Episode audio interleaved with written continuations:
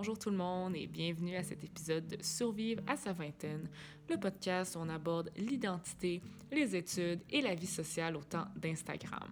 Mon nom est Luna Marois de Mers et aujourd'hui je vais animer un épisode un petit peu différent qui est un kit de survie. Donc dans cet épisode, on va vous donner cinq livres qui nous ont beaucoup aidés et qui on considère un petit peu comme des guides de la vingtaine. Aussi, on appelle ça kit de survie étant donné que si vous êtes en train d'écouter cet épisode, ça veut dire que Daniel ou moi avions vraiment un horaire chargé, mais on tenait quand même à vous fournir un épisode. Alors oui, petite soupape. Bonne écoute!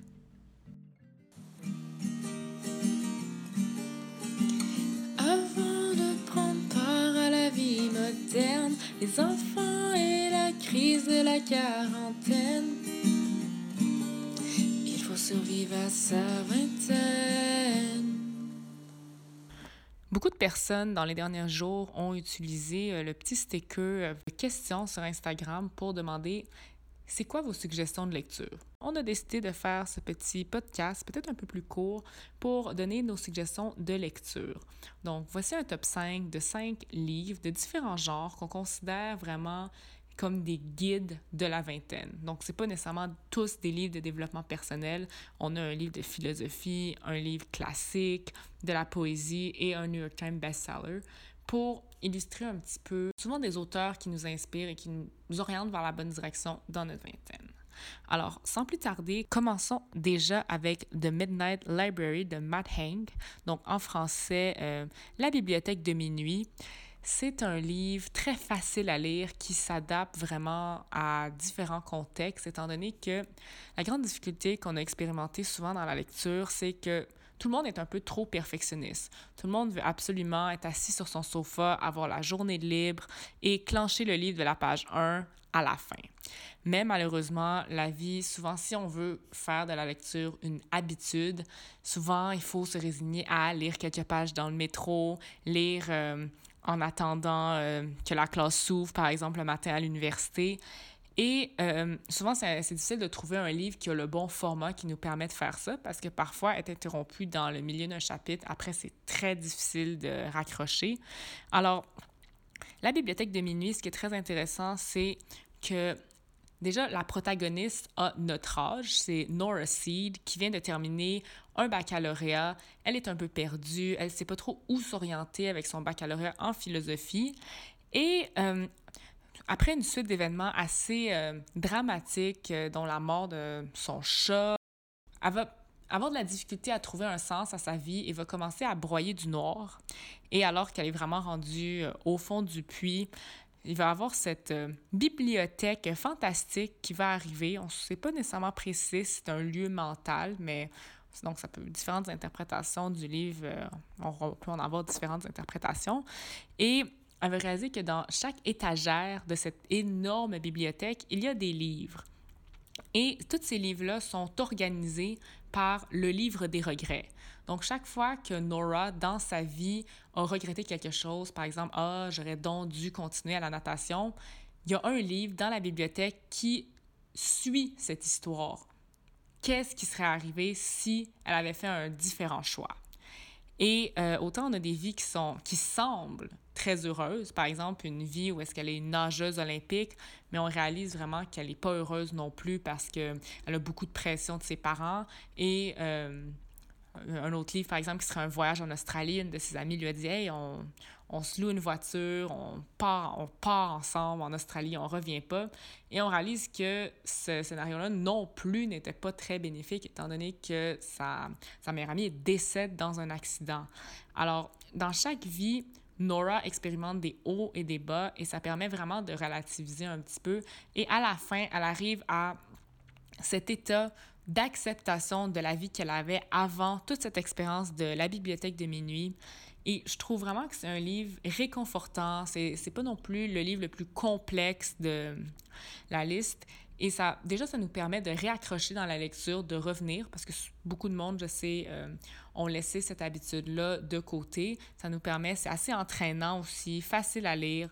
Donc, euh, vraiment un livre euh, qui se lit bien dans différents contextes. Et aussi, on peut en parler. Ce qui est bien, c'est que aussi, ce qui est bien, c'est que ce format-là crée vraiment une introduction à d'autres livres.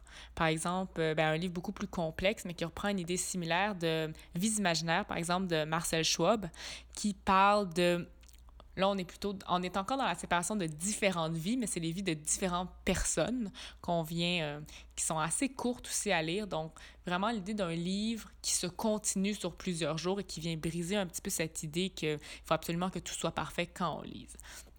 Alors oui, maintenant passons au numéro 4.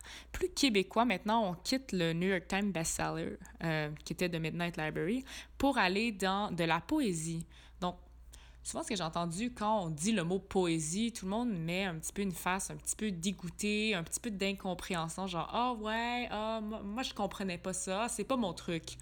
Et souvent les gens ont mis une croix là-dessus et je pense que ça se peut, par exemple, qu'au cégep ou au secondaire, on ait lu des poèmes qui soient pas notre tasse de thé, mais le genre littéraire de euh, la poésie est vraiment plus large et souvent, parfois, il y a des gens qui m'ont dit qu'il y avait de la difficulté à s'identifier, par exemple, à un spleen euh, d'un poète euh, d'un autre temps. Et ce que j'aime beaucoup avec le livre qu'on suggère, dans Des longueurs dans le Styx, c'est déjà que c'est québécois. C'est déjà une histoire vraiment cool de personnes qui ont bâti leur propre maison d'édition et qui juste la poésie, on la performe. Donc, on voit parfois que ça se mélange avec le rap, il y a des rimes, c'est agréable à l'oreille. Parfois, je pense, euh, certains de. Ben, Jean-Sébastien Larouche lui-même, certains de ses poèmes sont même des vidéos poèmes que sur YouTube. Donc, on voit vraiment une poésie qui est imbriquée au 21e siècle. Alors, euh, vraiment des mots comme une pièce, une un char, des mots parfois qui sont plus dans le quotidien et parfois j'ai l'impression que ça exprime mieux une émotion. Je pense que c'est déjà arrivé à tout le monde, par exemple, euh, d'avoir euh, une mauvaise journée, euh, d'avoir eu de la difficulté, par exemple, à déneiger sa voiture. Et c'est des petits moments parfois de frustration et on n'arrive pas à mettre le doigt dessus. Et parfois, avec un mot cru, une phrase plus punch, la rouche arrive vraiment à... moi, je lisais, je me disais, oh wow, c'est exactement ça que je ressens après euh, cette, petite, euh, cette petite chose qui vient de m'arriver. Et oui, non, aussi très facile à lire, des poèmes qui sont courts et on a l'impression d'être plus comme de plus pouvoir s'identifier. Et c'est un petit peu euh, les crews en général, toute leur poésie, je dirais aussi, permet de vraiment entrer dans un monde de poésie, de performance et même parfois de vouloir en écrire. Donc, ça nous amène ailleurs. Et aussi, si après on est plus confortable, on peut retourner dans d'autres types de poèmes, mais aussi on peut rester dans la poésie contemporaine qui est très actuelle. Maintenant, si je parlais de quelque chose de plus contemporain, euh, on va aller au numéro 3, qui est probablement, je dirais, le livre le plus complexe, le plus classique, mais classique ne veut pas dire plate, je tiens à le dire, mais qui vaut vraiment la peine, selon moi, de lire. C'est Cent ans de solitude de Gabriel Garcia Marquez. Euh, la légende dit justement que l'auteur était dans sa voiture et là, euh, devant un paysage, il est vraiment sorti et il y a eu de l'inspiration, comme s'il avait vraiment visualisé un petit peu mais ce village fictif de Macondo qui, euh, c'est un village qui est fondé par des habitants et ce qu'on va faire, c'est qu'on va suivre euh, les différentes générations d'une même famille qui vit dans le village et on réalise que, mais ce que, je dirais que la grande difficulté du texte, c'est vraiment une fois qu'on passe par-dessus, ça, pour l'histoire, ça vaut vraiment la peine, c'est qu'on a plusieurs personnages qui portent le même nom. Étant donné que souvent dans des, certaines familles, euh, on, va ben, recycler, on va réutiliser le nom que portait un grand-père ou un arrière-grand-père pour le donner à son enfant. Et c'est peut-être de là que vient la confusion dans la lecture. Mais de ce fait-là, on réalise que ce qui est intéressant avec ces noms-là qui se transmettent de génération en génération, c'est que ces personnages-là sont imparfaits, font des erreurs, l'erreur est humaine, et on réalise que le descendant va souvent refaire l'erreur que son ancêtre a fait. Un côté plus concret, le fait que les personnages répètent les mêmes erreurs, ça nous fait penser aussi parfois à une rétrospection. Souvent, on est sur nous, parfois on est persuadé parfois qu'on va vraiment vers l'avant, qu'on a changé, mais parfois c'est important de de regarder un petit peu les actions du passé qu'on a fait et de voir comment on ne peut, comment ne pas les répéter. Donc, je trouve que ça, ça fait vraiment réfléchir et c'est un livre qui en vaut la peine, 100 ans de solitude par Gabriel Garcia Marquez. Maintenant, on quitte la fiction et on s'en va dans l'essai pour euh, le livre qui se situe à la deuxième position du palmarès, qui est Prendre part, considération sur la démocratie et ses fins de David Robichaud et Patrick Turmel. Ce sont deux professeurs de philosophie qui vulgarisent un petit peu le système électoral de la démocratie. Parce qu'une des grandes responsabilités qui vient dans la vingtaine, enfin, elle vient à 18 ans, mais dépendamment du cycle électoral, souvent dans la vingtaine, on vote à nos premières élections. Et euh, encore une fois, comme la lecture, on veut vraiment lire toutes les, toutes les dépliants qu'on nous donne, euh, euh, s'informer de toutes les parties et vraiment faire un choix qui est éclairé. Mais parfois, l'élection arrive super rapidement et on s'y perd un peu dedans, on écoute le débat, on n'est pas nécessairement certain des idées qui ont été dites, qui ont été dites. Alors, prendre part, c'est un petit peu un guide pour nous éclairer. Et moi, une métaphore que j'ai beaucoup aimée de ce livre-là, c'est on parle des élections comme si c'était un monopoly truqué. Chaque parti ne dispose pas du même budget pour avoir la même visibilité auprès des euh, citoyens. Alors, c'est un petit peu une guerre à l'information. Par exemple, si on a un gros budget, c'est certain qu'on est capable d'aller sur toutes les plateformes, les réseaux sociaux, à la télévision et qu'on sera plus entendu. Donc, ça, ça nous montre un petit peu qu'on a cette impression-là d'égalité dans l'élection, mais que c'est vraiment pas ça et que c'est à nous d'aller chercher. Et ça nous dit aussi, on réalise aussi que il y a des partis qui existent qui peuvent représenter plus nos valeurs, mais c'est à nous d'aller voir. Et de se dire souvent, un petit peu de démystifier euh, les discours politiques. Moi, j'ai ben, un des conseils aussi qui donne d'en prendre part, c'est que tout le monde, souvent, on entend une promesse électorale de les, les élites payent trop. Mais que cette idée-là d'élite n'existe pas puisqu'on la définit jamais. On, on, traite un concept abstrait qui est l'élite. Ça, on n'en veut pas. C'est super négatif, mais on met personne dans cette catégorie-là. Alors, euh, Vraiment, ça nous permet, après, quand on écoute des discours, de mieux comprendre et nous donner vraiment euh, certaines clés d'interprétation pour que tout ça ne sonne, euh, sonne, un peu moins comme une boîte noire. Donc, un petit peu un petit guide électoral, je dirais. Alors, euh, prochaine fois que vous allez voter, prendre part de David Robichaud, Patrick Turmel dans Atelier 10, ce qui est une maison d'édition que j'adore pour les essais. Souvent, ce qui est bien avec les essais, c'est qu'on trouve l'idée aussi du modèle dont on avait parlé à l'épisode 2, euh, comment on peut trouver des gens qui pensent comme nous, comment trouver des gens qui ont la même vision et s'en inspirer pour justement bâtir notre identité. Alors, euh, ça parle vraiment, selon moi, les élections et la lecture, c'est vraiment des choses qu'on... C'est une manière d'acquérir des nouvelles idées et de se bâtir l'identité qui est si importante et qu'on n'arrête pas de dire « let's go », euh, Trouver quelque chose qui vous correspond, allez-y, explorez plein, explorez, allez dans des nouveaux projets. Ça, c'est un petit peu l'idée de notre podcast. Et maintenant, on arrive déjà au numéro 1. Et j'avoue que là, pour numéro 1, il y a eu plusieurs... Euh, il, y a pas, y a plusieurs livres qui auraient pu se ramasser à cette place-là. On avait Atomic Habits, dont on avait parlé euh, à l'épisode 1. On avait aussi Pomme S, euh, dont on a parlé à l'épisode 2. Mais vraiment, on voulait quelque chose qui était plus un, dans l'optique du guide. Donc, c'est probablement le seul livre vraiment qui est dans la catégorie développement personnel qu'on a mis au numéro 1.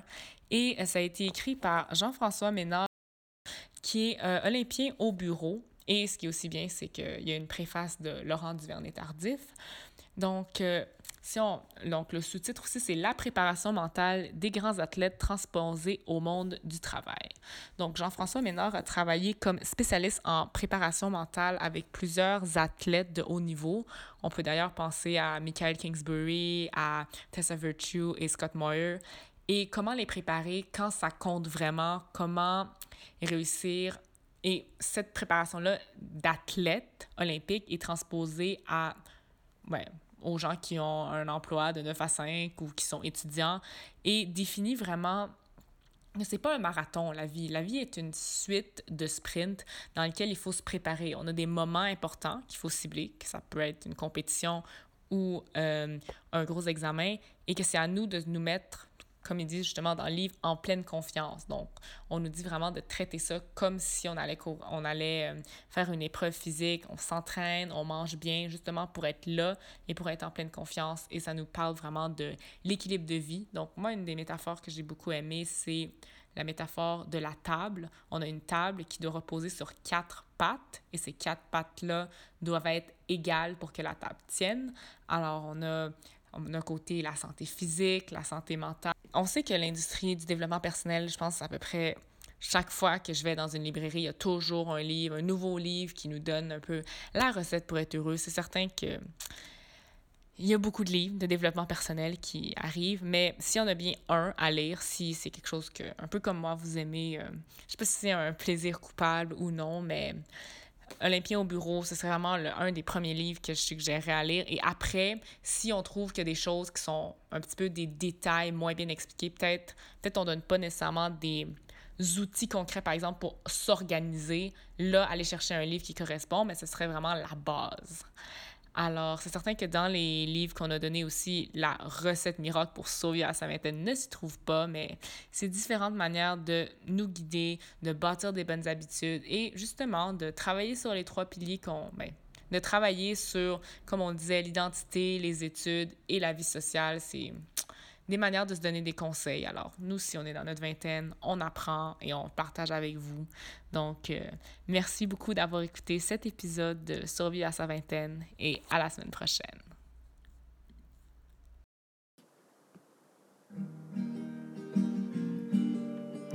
On raconte notre vie à l'antenne en espérant regretter dans la trentaine. Mais c'est comme ça qu'on survit à notre vingtaine.